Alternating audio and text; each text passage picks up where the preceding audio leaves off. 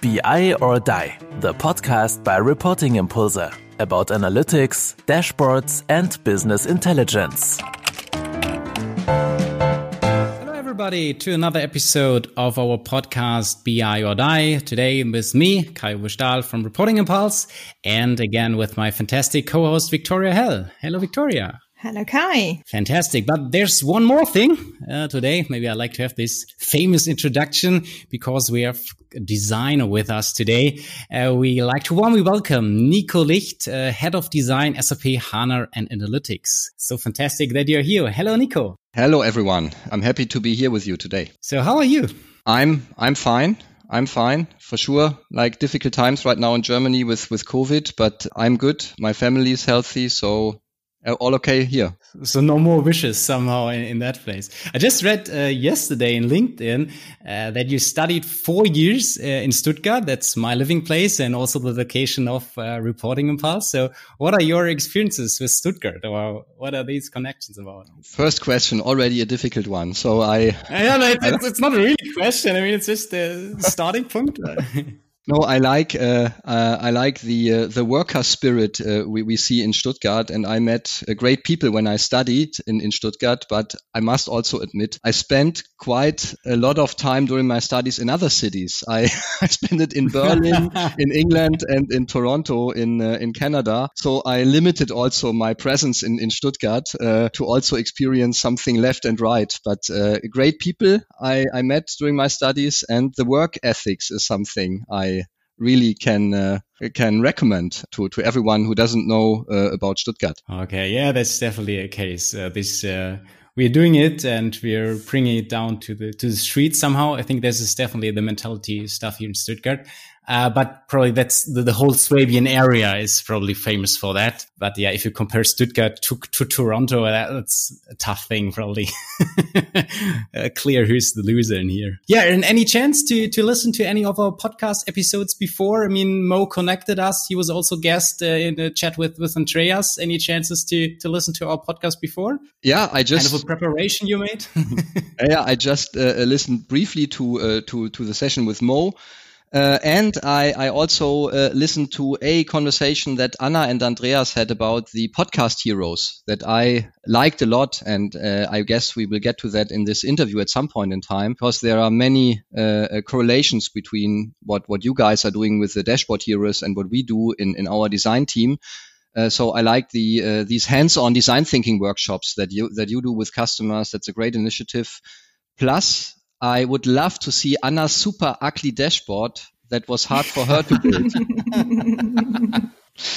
yeah, I will definitely ask her, and maybe um, we have the the episode uh, of uh, Dashboard Heroes uh, next year as well, uh, or in 2021 each month. Maybe one of your your employees is attending this session as well and can give some insights because, um, yeah, at the moment, Oliver is, is collecting uh, many external speakers, uh, more or less. So maybe some of your, your employees could be also interested in, in taking part of one of those, uh, monthly sessions. That will be very cool. I don't know if you're interested, but yeah. Ah, let's see. Cool. I also listened to some of your interviews and I really liked uh, something you said. I liked your how are your you meetings, uh, the COVID-19 meetings.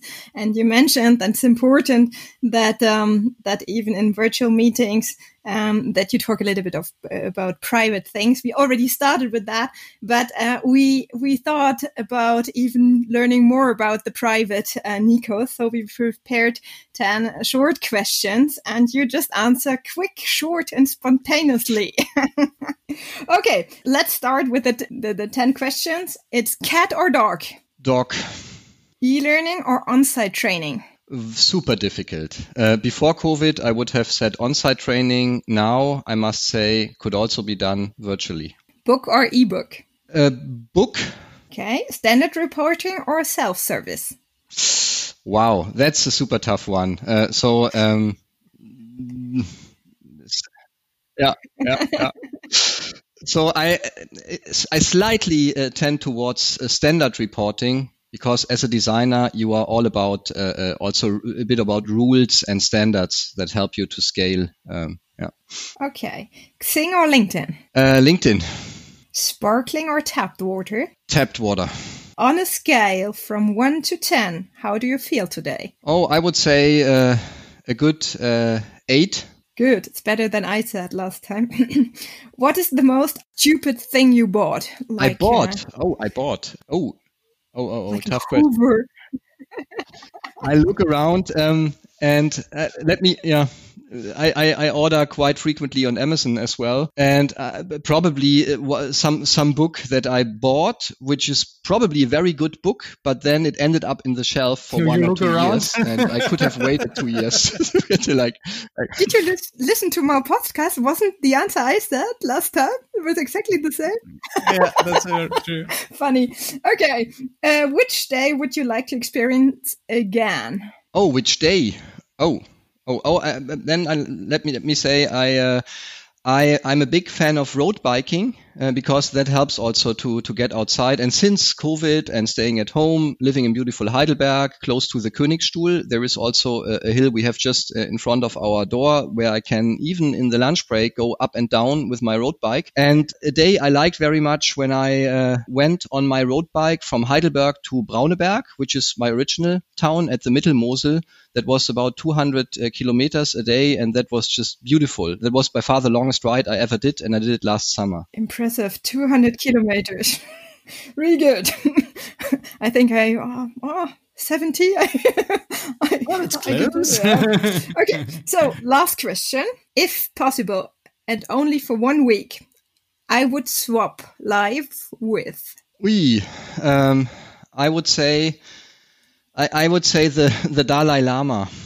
Uh, he, he, he once said, I don't get angry because it's simply too cost. Uh, uh, it, it, it's simply too. It costs too much energy to calm down again, and uh, and that is words. Uh, I don't know how he does that, but uh, that would be so cool if I could learn that and and keep it to to the life that I have uh, now. Because anger management is something you definitely need to work with when, especially when you work as a designer, being an advocate for the users and you can you can imagine because um, if, if you ask me, our products should not have a single feature because or only one feature and then build it very beautifully that that one feature is perfect.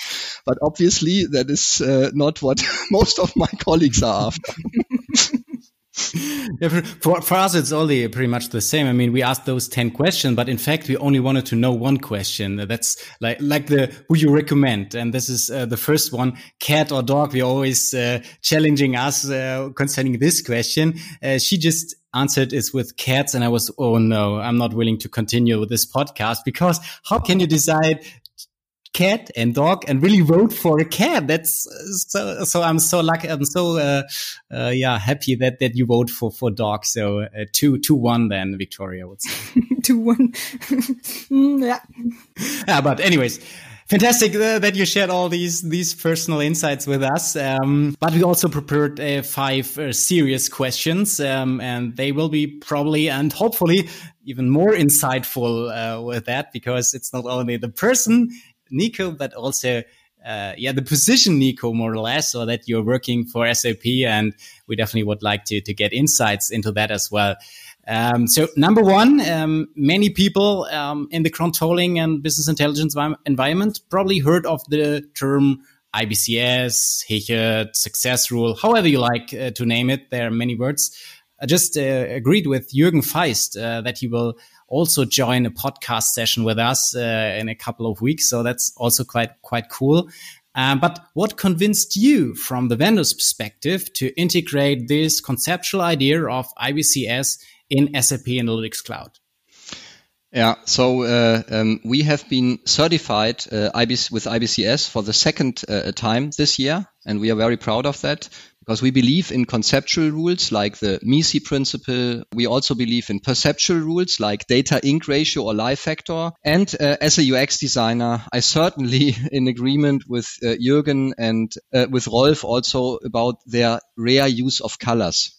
So uh, that is something we see often when we look at dashboards, too colorful and color have no real meaning. So uh, have it all black and then focus only on the commons, how they suggest in blue and, and have like red or, or green uh, uh when you want to highlight a change. So that is something I uh, personally as a designer appreciate uh, about the IBCS standard. So more or less, there's a simplicity behind that the idea. Yeah, and I can also maybe say what we struggled with in terms of IBCS because IBCS is made for print. And I give an example, the digital boardroom. That is a huge project we, we, we, mm. we worked on in, in, in, the team a couple of years ago. And if you diving into this situation, you imagine you are sitting in a boardroom, you are both board members and a sales rep is presenting or a sales leader of an area is presenting of a region is presenting in front of you. And then you say, uh, uh, just stop a second. You intervene his presentation. You ask him to drill down, for example, on a certain region.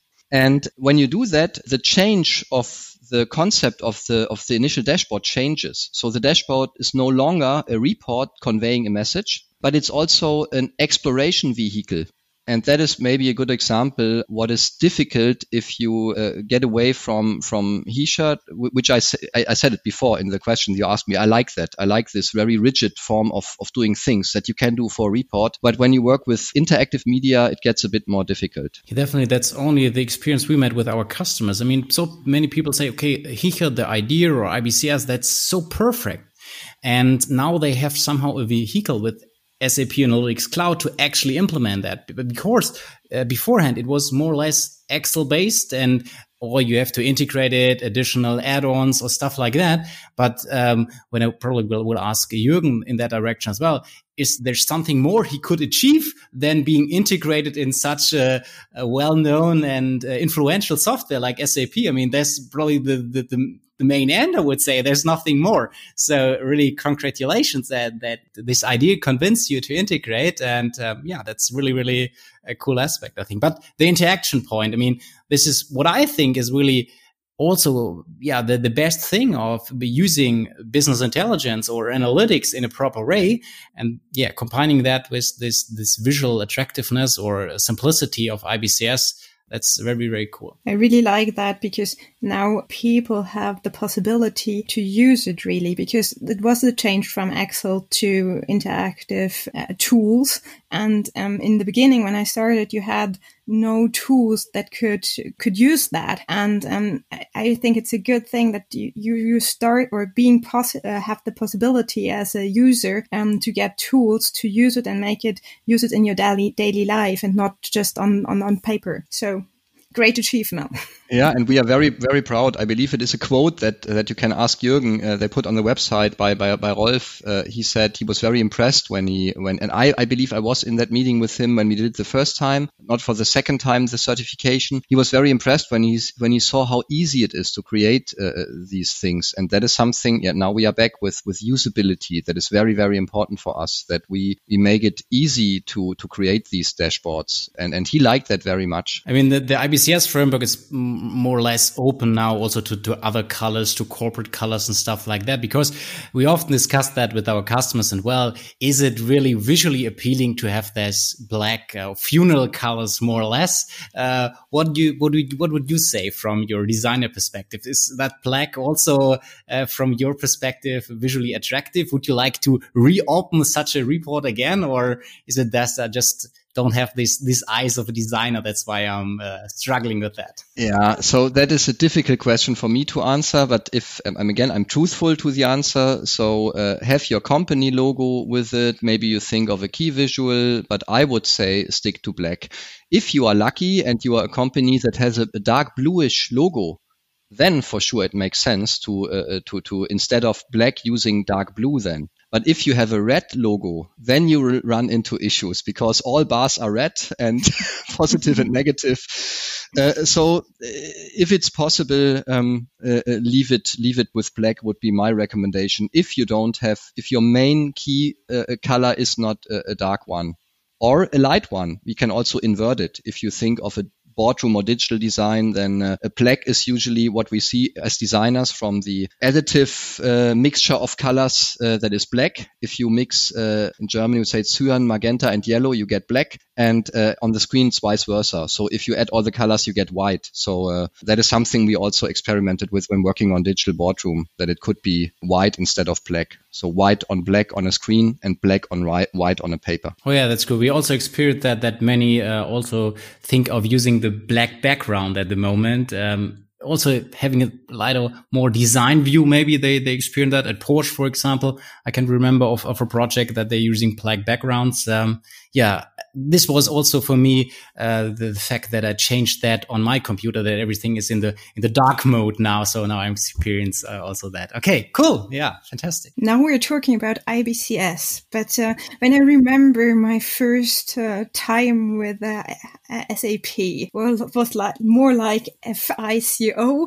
And um, if if you ask me what I was thinking there of a design as SAP, I I just say you made a long way.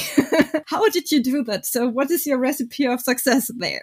Yeah, maybe I start then at the, at the bottom. So I, I also, when, when I finished my studies, um, uh, I was thinking which company I should go. And I learned that SAP is a, is a good employer. So they had good marks. I didn't know too much about SAP. And then I, I joined the company just for a, a couple of months as a temporary worker. But I liked it so much because I could change so many things based on my studies, audiovisual media, and also working for advertising, like starting with media production from print to web design. Uh, and that helped a lot. And so uh, I figured it makes more sense as a designer to work in a company where you can really change something than, I don't know, applying for Google or Apple where it's already set and there's not much you can do there.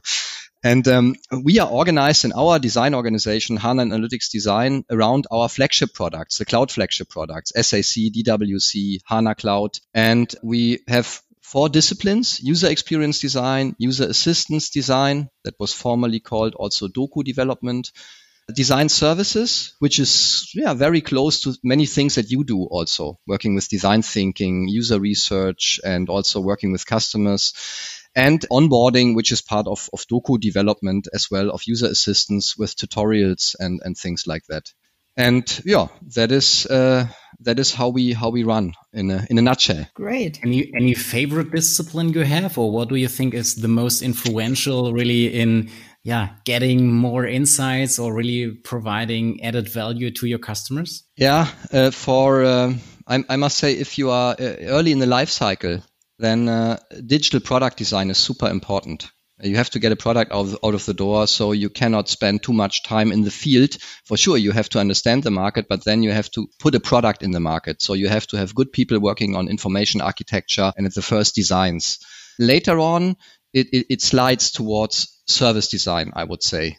And okay. I, I, I would almost say, uh, in a way, all design is service design because usually as a designer, you, you are not, if, if you don't have the luxury that you are sponsor, sales rep, designer, developer, all in one person, that you are a one man band, then you have to work with many other people. And in order to work with many other people, I believe that the most important thing designers can bring to the table is uh, facilitating workshops, like advocating the user's view, yeah, working with design thinking techniques, working with user journeys, personas, and all of that. And that is in general something that is very, very important. Also in terms of change management in many companies. Okay. And I mean, if I think about design in, in the first respect, and even if I read your, your the job title, head of design, I was thinking, okay, is that really part of the DNR at, at, uh, at Apple? Okay. Uh, uh, not at Apple, at, at SAP, because I rather think of Apple or Porsche or BMW or something like that is there a clear difference in really providing or building designing software in comparison to a product? Is there really a, a, dramatic change, or can you can you work that out? Yeah. So what I'm trying to do since years to to explain to many people that there is not so much change. because okay. in the past, in the past, it was more probably we, we underestimated the uh, the power that that we have when when working with designers or the designer's mindset. So uh, I would say it changed a lot in the past decade. I would say so. Digital product design became more and more important, and for me, it is it is very similar to product design disciplines you see left and right. And yeah, I would say uh, uh, it gets closer to other design disciplines we know from the past. You were mentioning the automotive industry there, and and as I said before, it is the the, the tools and processes that are important. Designers work with, uh, we said it before, like design thinking methodology and how you tackle the problem, how you own the problem space before you jump to a solution right away, and that is something that is is important, and especially for engineers who who tend to have the solution in mind super fast. so I, I, I, often often say let's let's wait, let's stick a bit longer in the problem space. And uh, I don't know, maybe you made the same experience when working with your clients that you have to first understand the problem very well before you come up with a solution. Oh yes, and it's often so that they say they have already the solution, they know how you want they want to do it, and then you say, okay, what the target group of your dashboard, and they say target group, yeah, we already designed the dashboard, and I say, yeah, but for whom is this dashboard really? And then you start talking about and going the step uh, behind and uh, say, okay, now we do some design thinking, user stories, etc. yeah, there is a quote I, I used for a, I, it was a uh, I don't know one presentation a couple of years ago that, that I used in that context. The bait must be tasteful for the for the fish and not the fisherman. That is something oh, that might help good. in this conversation. yeah, that's good. That's good. I take that next time. That is it's, it's really good. So, do you think you you could you already could change the way of working at SAP with your different thinking? Yeah. So that is like when I when I talk about product design, that is something I'm still evangelizing. And we in the design community, we are working hard to to explain what it really means, and that can really help the company to uh, to, to, to grow even further. Uh, uh when it comes to uh, service design, design thinking, there we are very lucky because uh, uh Hasso Plattner was one of the founders of the Innovation Center in Potsdam, sponsors of D School in Stanford. So that is something that is pretty known at SAP and we have the app houses where where customers are also coming to do design services design thinking workshops. So uh, that is i would say a plus in the sap ecosystem and and that is something we can build build upon. Okay so we heard uh, so many things how sap is organized what are the disciplines you're referring and working with and yeah this is probably the idea of yeah also integrating uh, this design part as part of the dna of uh, sap as well. But let's break it down a little bit uh, more practical. Um, and as you are also responsible for for sac what can users expect in in 2021 what are new features or innovation or you you will break it down to only one one feature as you as you mentioned it or what are the the expectations uh, you can you can present here? Yeah maybe i start with with, with sac and then i zoom a bit further out. Uh, so with with sac there is one important project that i care about very much in the in the pipeline and it will be launched in march to the to public and uh, we call it SAC view time experience so it will be easier to navigate between many pages. If you are a dashboard viewer, a consumer, uh, we have cleaned up the toolbars and some functions, icons there. We introduced quick actions. Uh, we simplified also the publishing workflow. That is uh, especially for planning users very interesting. And we de-emphasized UI controls in full screen mode to give more screen space real estate for the content in the spirit of Tufte's uh, data to ink ratio. Mm-hmm, mm-hmm. And uh, yeah, why did we do it now and not earlier? Because initially with SAC, we focused on the story building persona, on that person who uh, who connects to data sources or models mm-hmm. data, builds a dashboard, wrangles data, and then puts it all together. And it, with this release, we really focused on the on the consumer persona, on on the one person who is probably not so much keen about analytics, not a data scientist or an expert, but just someone who needs to consume a dashboard. Okay, that's I think also the the person who's yeah most engaging with those uh, dashboards, but um, maybe also with a view on the developer side. Um, I often hear these things about the back button or that you're not able to to adapt the colors of the deviation bars. There's all these standardized uh, green and and red. Uh, or also I heard about the the scaling issues if you integrate icons for for navigation or stuff, and then you switch to the to the mobile phone or the mobile view, then they're just not uh, sized properly.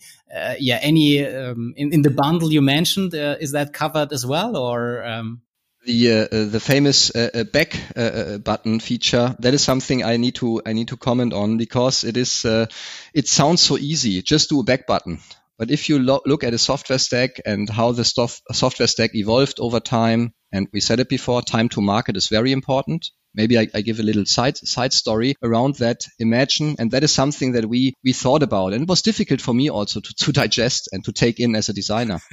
but but imagine you would uh, your customer. Uh, so imagine there are no vehicles, no cars in the market, and your customer wants to get from A to B then studies say, or there are, interesting insights about that whoever builds the first skateboard will be successful in the market. People will not wait for five years till someone comes up with a car. And if you do that, you build a skateboard, you are in the market, everybody knows you. They say, great, can we work with you? We, now we want to have a bike. We want to evolve that, that skateboard. And now it gets a bit ugly from a design perspective because you have a skateboard in the market and then you trans, trans then you have a big, bigger, bigger wheel on it and you are changing it uh, while it's on the market. And the, the, the, company who waited five years and came with the car, even if they got it right, uh, everybody in the market would say, who are you? What is that? we work with the guys with the ugly skateboards who, evolved over time. And as I said, that is a bit difficult for me. And that is a bit the problem of the back button. It's not that easy to do it because it has to be planned with other features, uh, uh, working on performance on our end, uh, where we're trying to make that better. And it seems very easy, but unfortunately not that easy to work on that. And, uh, yeah. So, so, so Ivan, next time got the question concerning the back button, I will remember this quote uh, comparing uh, SAC with a skateboard. Okay. I like that also. I believe it was Anna in that podcast where he where, where, she said, and I took that as a compliment. So, oh, SAC, it was not where we wanted to be, but we see these guys are working hard and it gets better every release. And I take that as a as a compliment. Yeah. it's definitely it's, it's, definitely a compliment from, really from her. I mean, um, if if we discuss, okay, what's your favorite tool? Like she will always vote for for SAC. So there's more than that. It's definitely a compliment, and she really likes to to work with with SAC, I think. And I just asked her this morning, okay, what are the, the few things you're struggling with? Maybe I can can challenge uh, Nico a bit, and that was what she just said. So yeah, but she's she's she's not wrong. Let me say it like that. Yeah. And, and and if you have the, the overall view, are there something you're okay? The, the back button uh, we we we uh, just discussed that, but something you're very proud of when you when you look at SAC or the product, or is there anything you really feel sorry for? Maybe just some insights into that, you from your view. Yeah, maybe, maybe I we, we talked about that before. I'm honestly I'm I am proud of that quote by Rolf Hichert and uh, that the team worked on IBCS. That is something I think it's important because it is, as, as you know, it's not customer not crying for IBCS, but if they see it, they understand it and they see that has value basically. So that is something, everything we did in, in, in that area uh, about uh, simplifying templates in a way that it's easier to build a beautiful dashboard. And if I a bit, if I look at about my, like my learning or lessons learned for myself, uh, and that goes also hand in hand with the next release. So when we started working on that, uh, we, we focused too much on the, on the builder persona and did not look really at the full scale, like really, really high level view. But in a in a big company, you, you usually you have admins, you have data modelers, you have story builders somehow, and you have the consumers. Mm-hmm. And I worked in, in other projects in the past where we worked more with design thinking techniques and personas. And, uh, uh and that is something lessons learned for me in the whole SAC project for five years. We should have worked more with personas in the early years, especially, probably that would have been better. Really good point. Quite honest, also. Cool. Thanks a lot. Yeah, really I think we need to continue. And question number four, right? Question number four. So we talked a lot about, or you already talked about uh, what you have, your your way coming to SAP. So you come from a print media designer, uh, studied audiovisual media, uh, did internships, worked even for the German government. I read. Um, so um, yeah, long way to come to SAP. Then you, but then you started SAP from user experience manager, now VP uh, design HANA. What are your uh, advices for young designers? How could their career look like? Um, yeah, so I'm.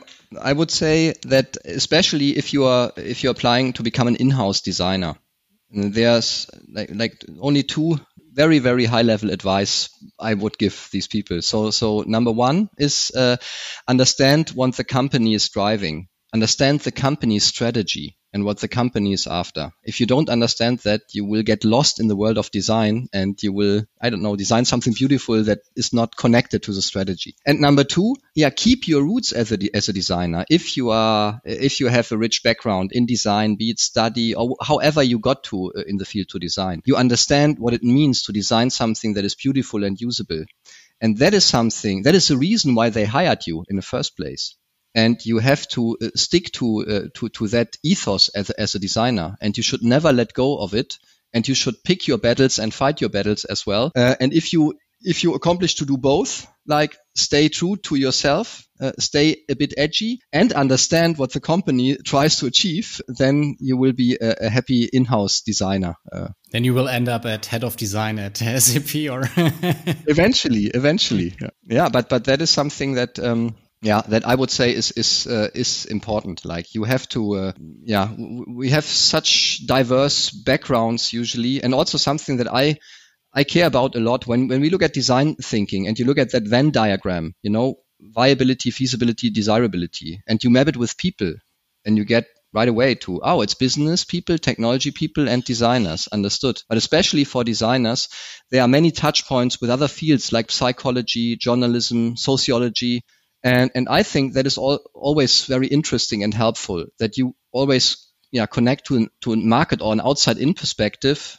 Like I, I give you an example, like when uh, I read not long ago about Niklas Luhmann's system theory, that, that every system has a binary logic. And that really got stuck with me. So uh, the binary function of science is truth. The binary function of economy is payment. And uh, and we did it at a design workshop. We talked about what is the binary function of design. It was a fun exercise. But maybe a question to you: What is the binary function of a dashboard?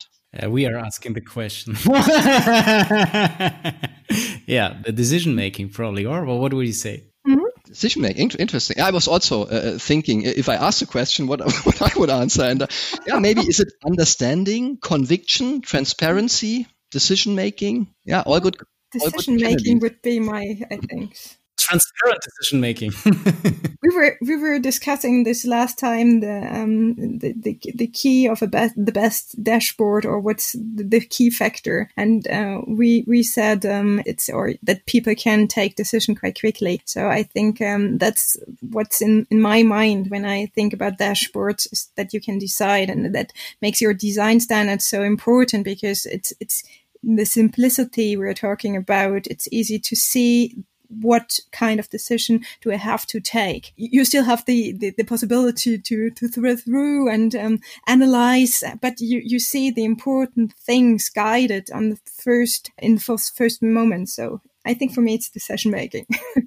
you are in good company. I, I, want to say that is that was a, a, strategy workshop we had not long ago about in, in, the HANA and Analytics leadership team when we talked about the HANA Analytics journey and our uh, uh, flagship products, how we want to combine them, and then it was uh, we want to foster confident decisions and create oh, yeah. data to value uh, that and work on the data to value stream end to end. But foster confident decisions was one of the the claims we, we had back then. Yeah. yeah, somehow adding a value to to the data of a customer. That that's it basically. Otherwise, you don't need a dashboard if there's no added value or thing you're you're generating out of that. I mean, this was also our, our fifth question, or just we're diving into the fifth question from you as your perspective as a as a vendor who's actually providing the shovel somehow for, for digging for gold. Um, so what's your, your perspective on what makes best possible dashboard, um, in SAP? How would that look like? Yeah.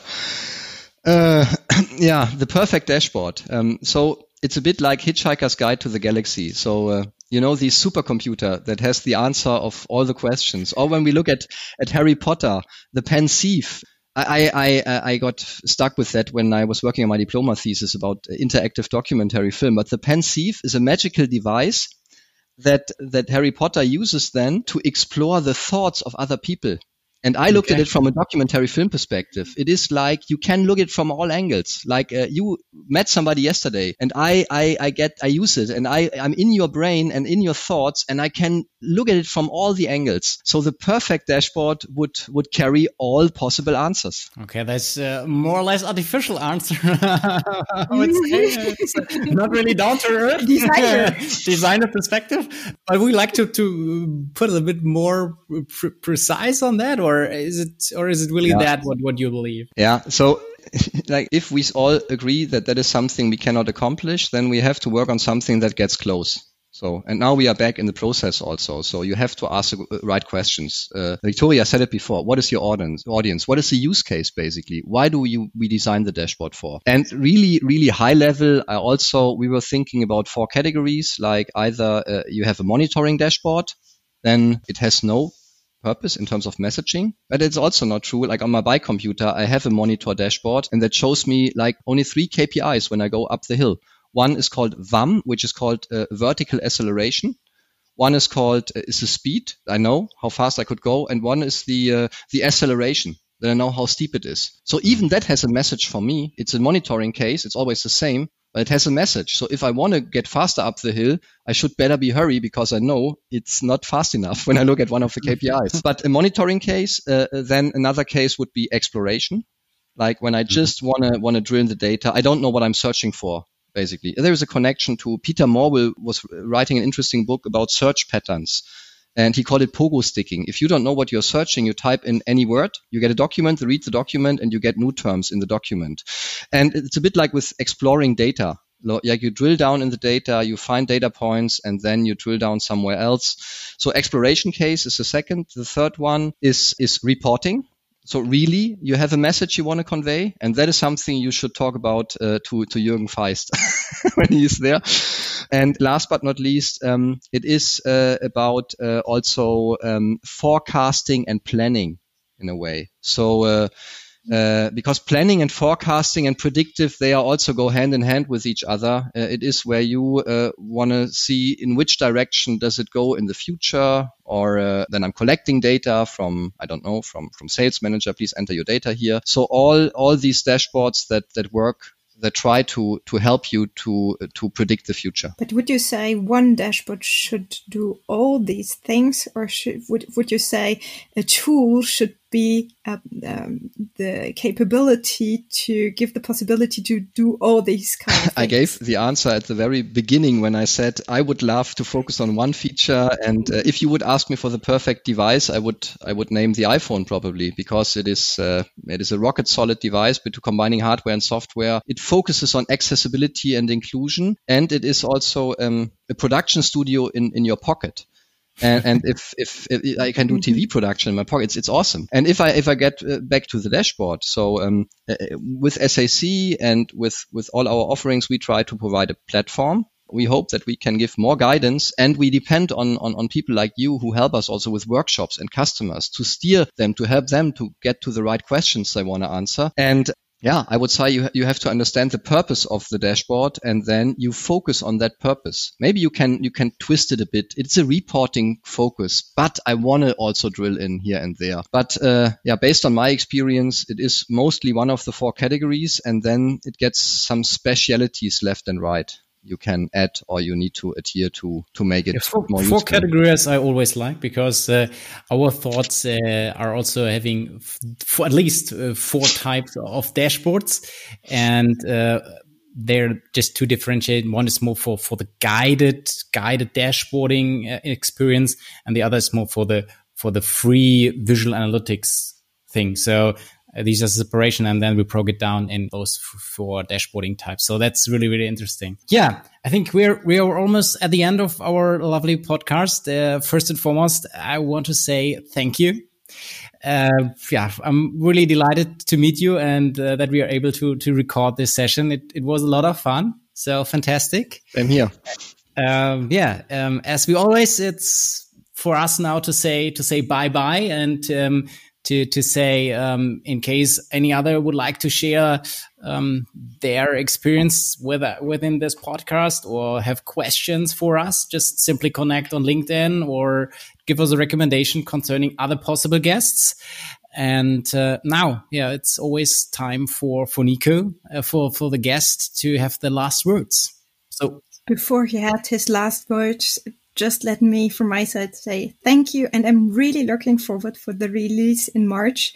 And uh, i will have a look on sac on the and the development. So yeah thank, thank you. Thank you so much for for having me. And uh, yeah, as I, I already uh, said be before, what I saw, and I saw that podcast that you did, that Dashboard Heroes, what Anna and, and, and Andreas uh, talked about, uh, the workshop that you were doing, that is something that I can only echo. We see it also uh, with our customers. These design thinking workshops are very, very important for, for our customers as well, that people first of all ask the right questions. And I guess you work with paper prototypes that you help the people, maybe in the LOBs that are not experts in the area of, of dashboard design, bringing all the peoples together and uh, and help the customers that they can build a perfect dashboard or uh, the best dashboard possible for their audiences. So that's a great initiative. And as I said before, I really would love to see Anna's super ugly dashboard uh, that she that was super hard for build, to build for her. That is, is a very very interesting exercise.